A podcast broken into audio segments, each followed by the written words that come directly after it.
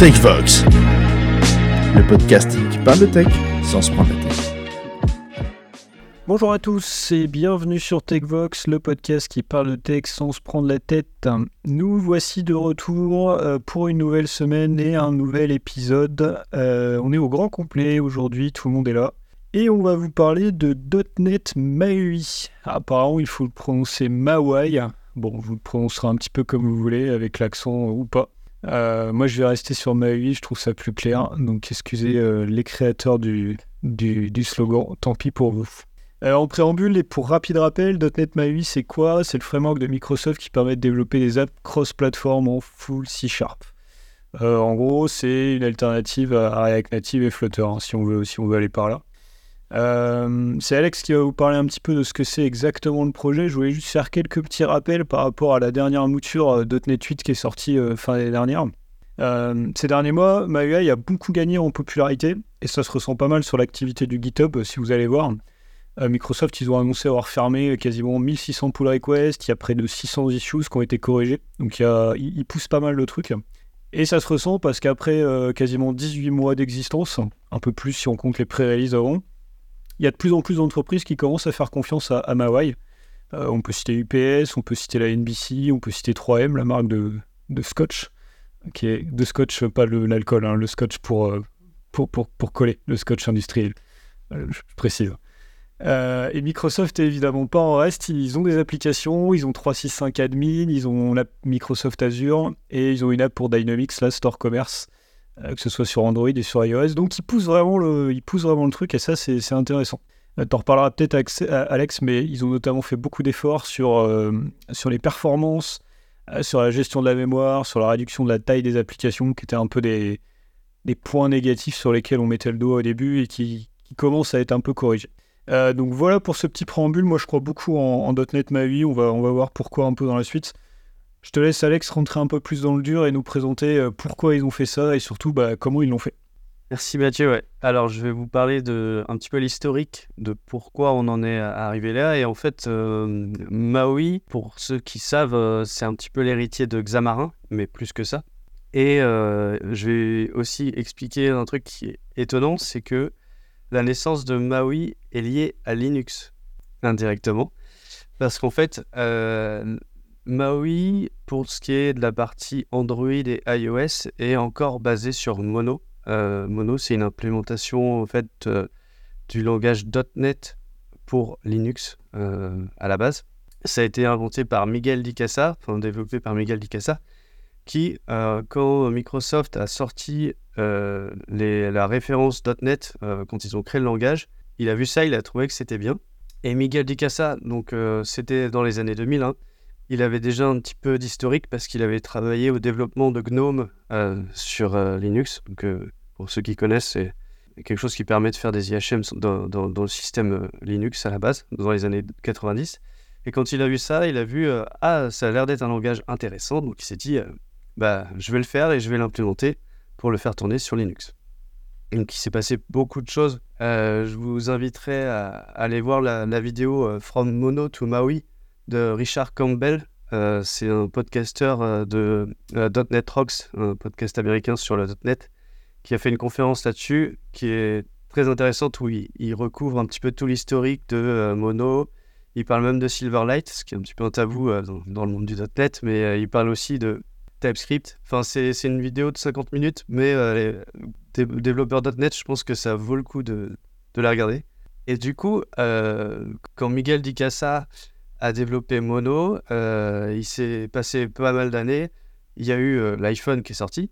Et au bout de quelques années, il a créé une implémentation qui tournait sur iPhone. Donc ça, c'était une première, euh, d'avoir du C Sharp qui puisse tourner sur, un téléphone mobile.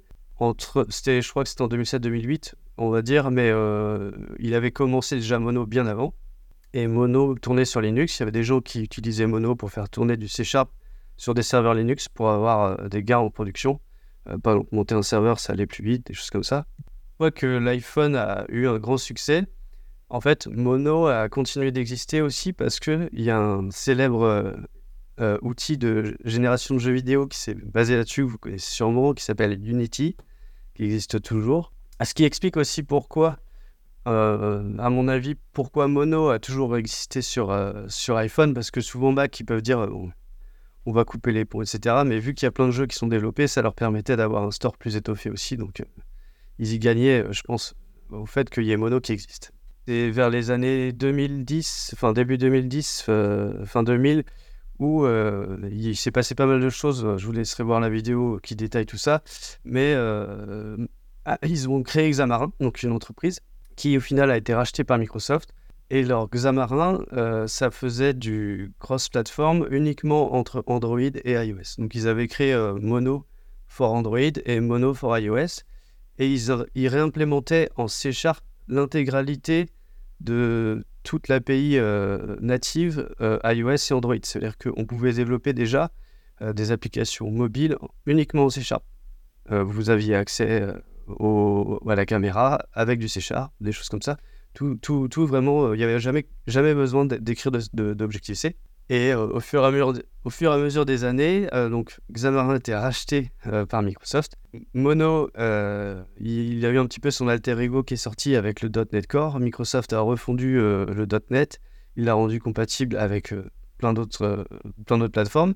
Tout ça pour en arriver à une fusion. en fait, je crois que c'est sur .NET 6 qu'ils ont vraiment sorti Maui, où en fait, ils ont, ils ont essayé de rassembler euh, Xamarin, euh, WPF et tout ce qui utilisait du XAML pour en faire un, framework un petit peu. Euh, tout, est commun. Donc, il y a aussi les histoires de standards, etc. Mais ça, je vous laisserai regarder les détails. C'est vraiment intéressant de voir le, le, cumul.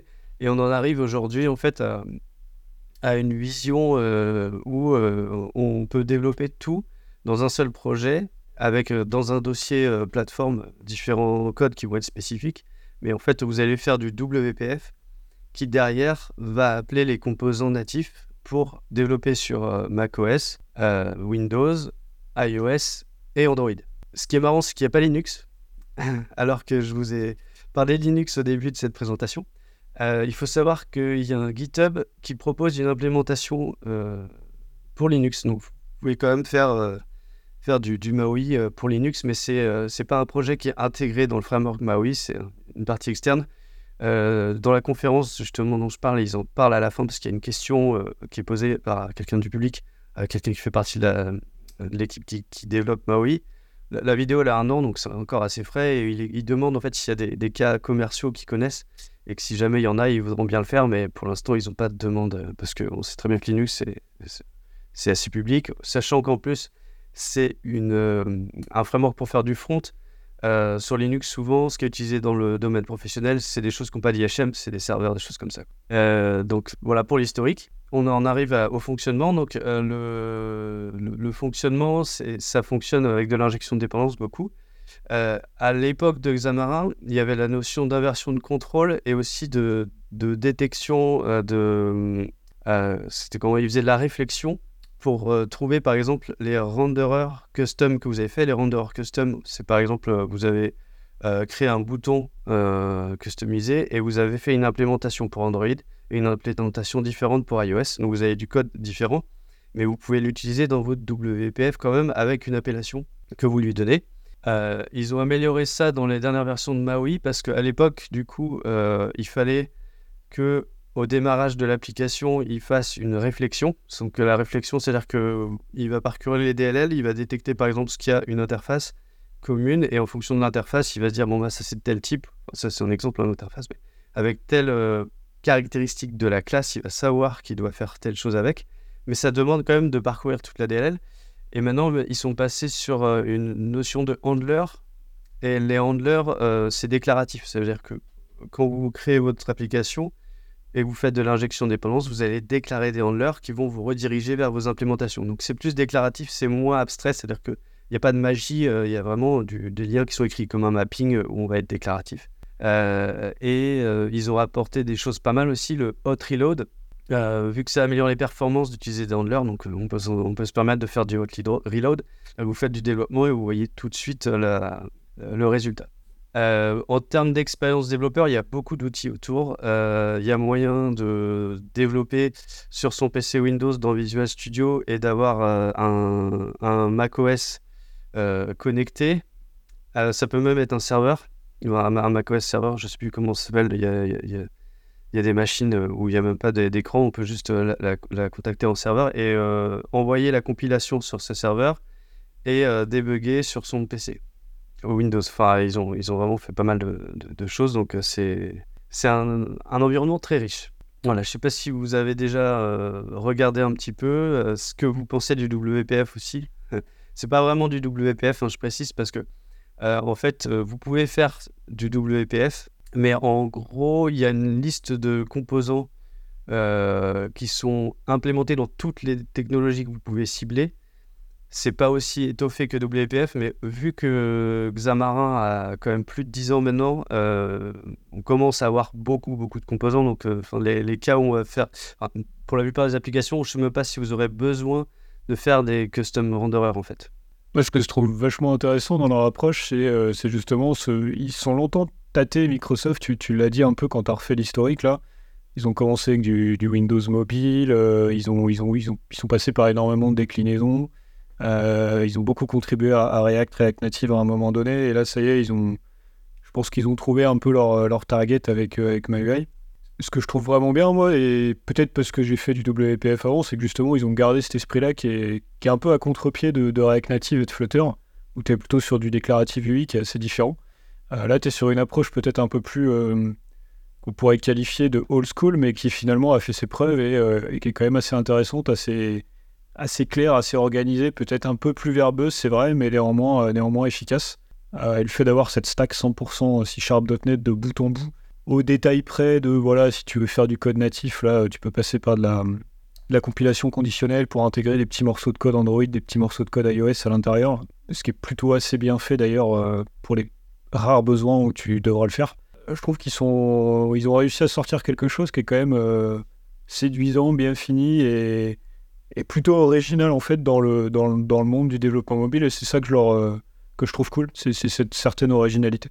Moi, ce que j'ai bien aimé, c'est côté visuel, c'est que quand tu utilises des, euh, des frameworks, bah, tu parlais de React Native ou même de Flutter, bah, je trouve que lui, elle a une patte qui est propre à ce framework. Là où, de ce que j'ai vu des applications MAUI, tu as vraiment l'impression d'avoir une application native en fait, en termes d'UI. Donc euh, là-dessus, c'est quand même plaisant, même pour l'utilisateur, je pense.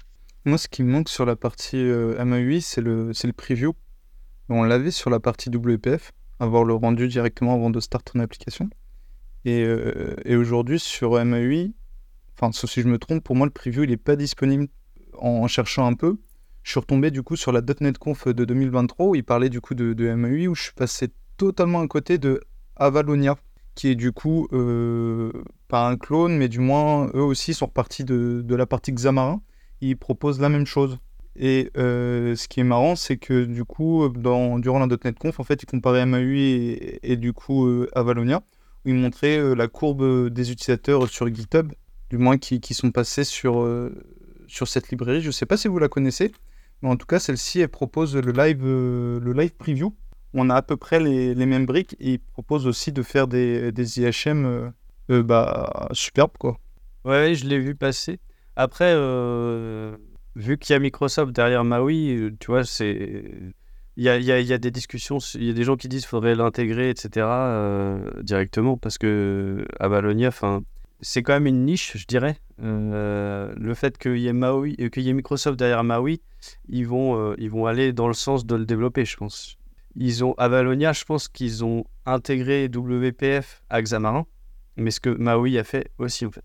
Et du coup, tu penses qu'à un moment, ils vont se retrouver, il va y avoir une fusion, quelque chose comme ça? Bah, Je sais pas s'il y aura une fusion, et ils vont peut-être proposer des postes aux développeurs euh, d'Avalonia pour qu'ils arrêtent de développer Avalonia, c'est aussi une solution.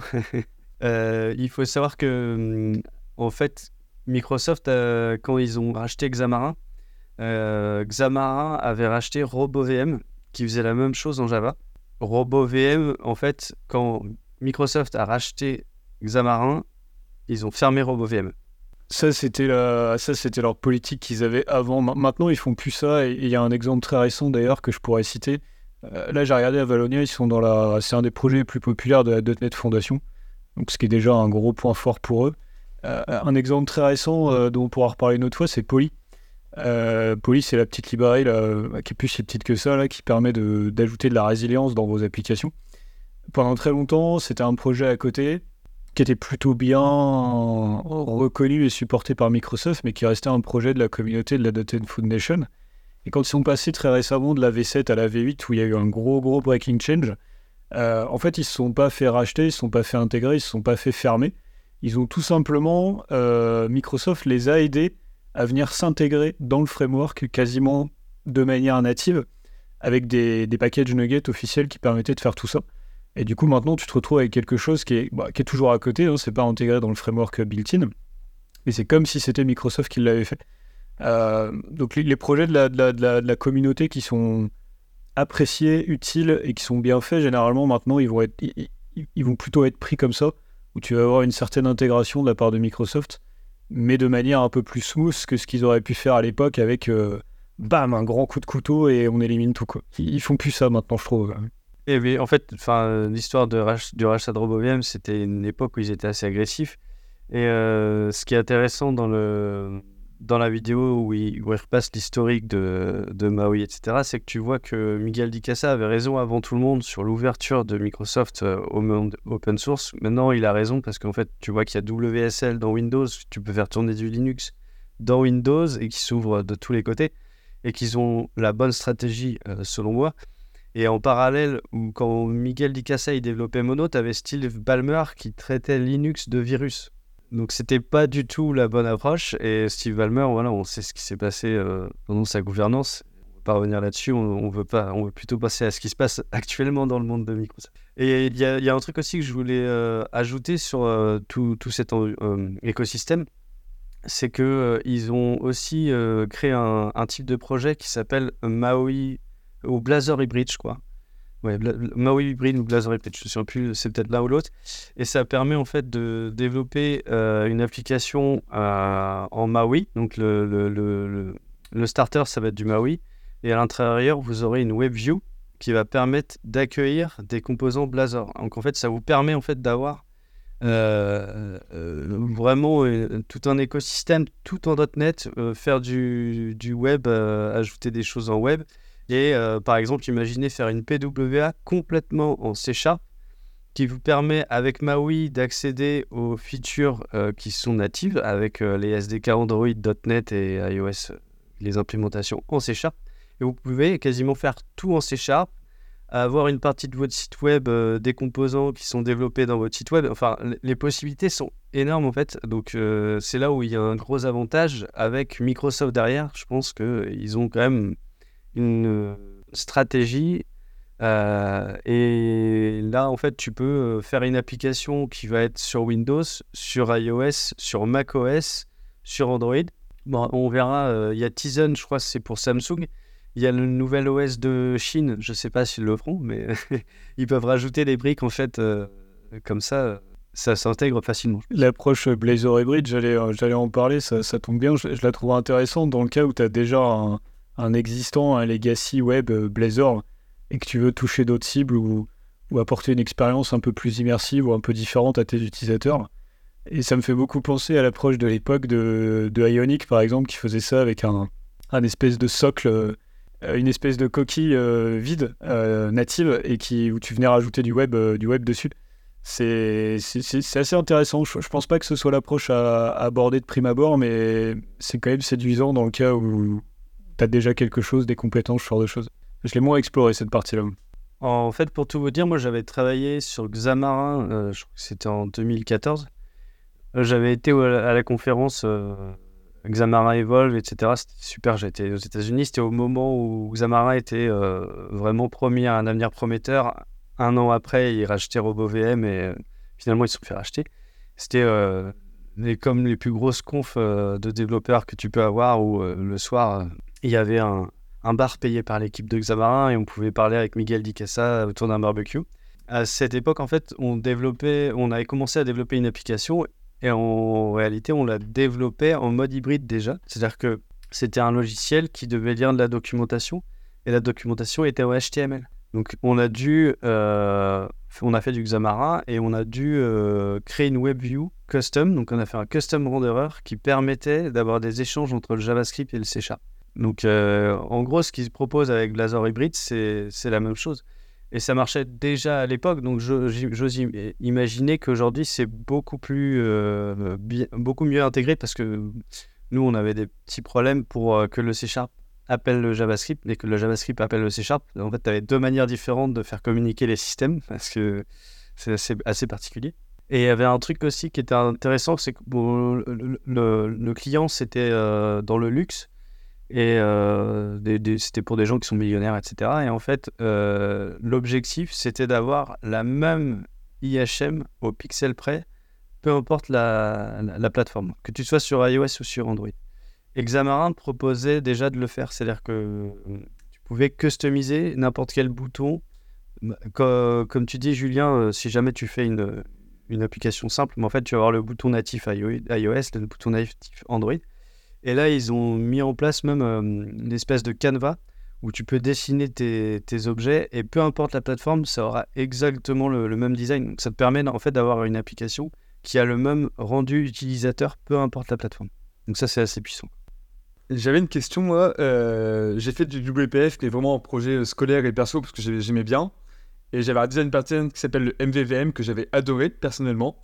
Est-ce qu'il repousse en avant sur d'autres MAUI ou de ce que j'ai vu, il y a quand même pas mal de librairies qui, en parlent. Donc, euh, est-ce que c'est la norme? Est-ce que c'est ce qu'ils essaient de pousser euh, chez Microsoft? C'est plus cette question-là que si tu sais Alex euh, ou quelqu'un d'autre. c'est la base. Hein. Enfin, ils n'ont pas changé les, les, standards. quand on réfléchit, par exemple, à se dire on va faire du React Native ou des choses comme ça, on peut très bien se dire bah oui euh, on va faire du MVVM ah, euh, c'est un peu euh, c'est un peu compliqué. C'est à dire qu'on sépare la vue du code métier du modèle etc quand on fait du React on se dit oui c'est bien parce qu'en fait tout est intégré dans le même fichier au départ en fait. Quand on commence un projet on se dit ça. Et de d'expérience au final quand on fait du React on commence comme ça. Et puis après on se dit bah non en fait on industrialise et on fait un fichier avec un hook.ts qui va contenir euh, le contrôleur. On va faire euh, des modèles et en fait, on va faire quasiment du MVVM dans React sans le dire. et là, en fait, c'est euh, la logique de départ. En plus, sachant que tu es sur du cross-platform, bah, tes modèles, tu vas les déclarer dans le code commun. Donc, tout va être commun par rapport aux plateformes. Euh, tes contrôleurs, tu vas les mettre dans le commun. Ce qui va être différent, c'est l'implémentation des composants euh, finaux, euh, par exemple le textbox, etc. ils sont déjà implémentés, mais si tu veux faire un custom textbox, là, tu vas faire une implémentation dédiée.